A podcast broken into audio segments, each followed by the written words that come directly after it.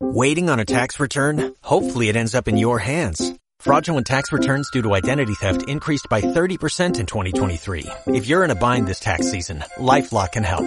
Our US-based restoration specialists are experts dedicated to helping solve your identity theft issues. And all LifeLock plans are backed by the Million Dollar Protection Package. So we'll reimburse you up to the limits of your plan if you lose money due to identity theft. Help protect your information this tax season with LifeLock. Save up to 25% your first year at LifeLock.com slash aware.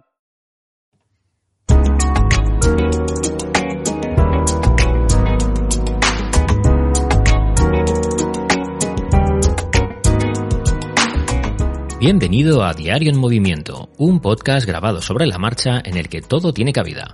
Unos minutos en los que quiero compartir contigo todo aquello que me apasiona. Acompáñame en este viaje sonoro por la ciudad.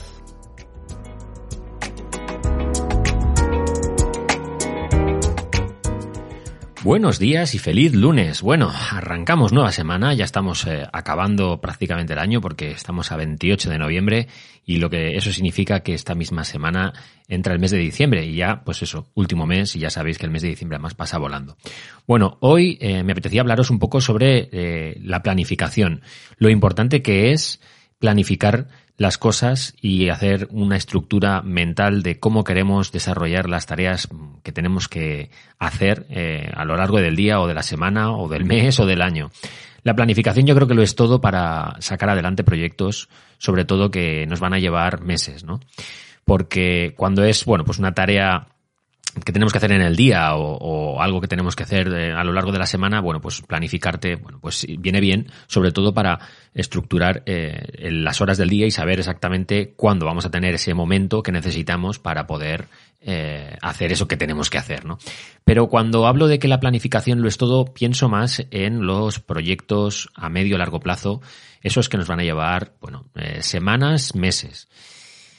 Planificarse es muy importante porque eh, nos da una imagen de todo lo que tenemos que hacer para lograr finalizar ese proyecto y es muy importante saber exactamente eh, el control del tiempo eh, de cosas que nos van a llevar muchas, muchas horas a lo largo de semanas y meses para dosificarnos, porque lo que no podemos hacer es darnos un atracón. No solo porque no lo podamos hacer, eh, porque no es bueno para nosotros, porque no sea sano mentalmente, sino porque muchas veces eh, si lo dejamos para el último momento, no vamos a tener tiempo suficiente para hacerlo porque hay proyectos que llevan, pues lo que digo, muchas, muchas horas y eso o lo planificas a lo largo de semanas y meses o, o luego si lo dejas para el final no acabas con la tarea incompleta o mal hecha, ¿no? Así que la planificación a mí me parece muy importante. Y en este campo, en el de organizarnos, hay sin duda un montón de herramientas digitales que son, bueno, eh, yo creo que obligadas prácticamente eh, su uso para poder, mm, sobre todo, eh, como digo, dosificar las fuerzas y medir un poco los tiempos, es decir, saber ¿Qué, tiempo nos va a llevar exactamente lo que eh, hemos planificado? Y eso además también es algo que, es decir, que la planificación es, es, algo, es un ente vivo. Eh, se puede ir modificando a lo largo de las semanas y de los meses en función de cómo vamos avanzando, porque a veces ocurre que en un proyecto, eh, bueno, pues que sabemos que nos va a llevar muchas horas, mm, confiamos en que, bueno, vamos a necesitar, yo qué sé, 100 horas para hacer un proyecto pero luego, a medida que lo vamos haciendo, podemos ver si esas 100 horas son reales o si eh, hemos pecado de, de, de, pensar que iban a ser pocas horas o demasiadas, porque a veces esto ocurre. Bueno, generalmente ocurre a medida que estamos eh, desarrollando un proyecto. Empezamos con una idea inicial, es decir, hacemos un, un esquema un diagrama, un esquema, un, gráfico, eh, una planificación, podéis llamarlo como queráis, y bueno, pues eh, eh, marcamos o bloqueamos ciertas horas del día durante la jornada de lunes a viernes para poder hacer esto, ¿no? Esa tarea que tenemos pendiente. Cuando vemos exactamente, nos metemos en harina, que se dice, y vemos el tiempo que nos está llevando, podemos calibrar si esas horas son suficientes o incluso si eh, hemos sobreestimado la tarea y al final nos, va a sobrar tiempo.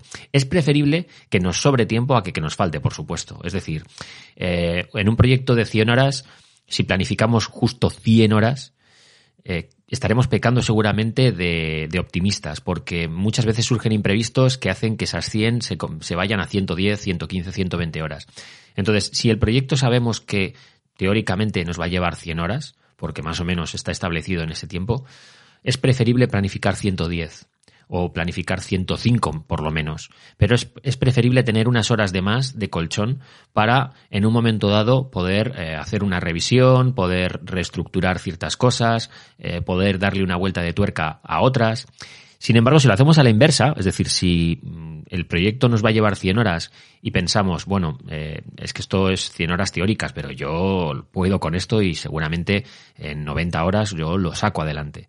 Si nos planificamos en nuestra agenda y bloqueamos esas 90 horas a lo largo de varias semanas o varios meses, es muy probable que, primero, estemos eh, añadiendo una presión eh, innecesaria por el mero hecho de querer hacer un proyecto en menos horas de las que realmente está, está pensado para, ese proyecto. ¿no? Si el proyecto está pensado para 100 horas, es que, es que hacen falta esas 100 horas. Y si nosotros podemos hacerlo en 90, mejor que mejor, porque así tendremos 10 horas extra para repasar y para ver si hay algo que se nos ha pasado ¿no? por, por delante. Pero si, lo, si de entrada ya pensamos que esas 100 horas van a ser 90 y solo planificamos 90, cuando veamos que llegadas esas 90 horas nos falta tiempo, nos vamos a agobiar, mucho además.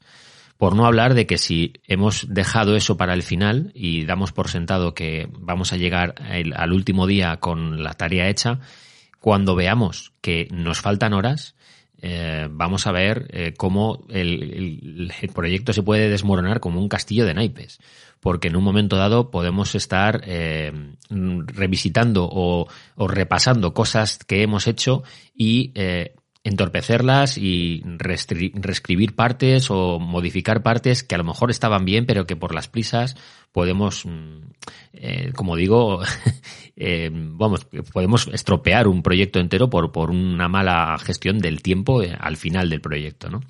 Todo esto suena muy teórico, pero mm, no sé si vosotros podréis visualizar ¿A qué me refiero? Es decir, hay muchos proyectos a nivel laboral, a nivel familiar, que, que, nos pueden llevar muchas horas y que hay que planificar. Cuando digo eh, proyectos, pues me refiero a, cosas que tengamos en el trabajo que hacer con otras personas o en, solitario. Todo este tipo de cosas, eh, yo qué sé, depurar bases de datos, eh, hacer un proyecto específico de una cosa en concreta. Hay un montón de casos, de casuísticas en las que planificar es absolutamente todo. Así que bueno, mi consejo en este campo es que eh, no eh, sobreestiméis vuestras mm, fuerzas y que no deis por sentado que si algo os va a llevar 10 horas, lo vais a hacer en 8.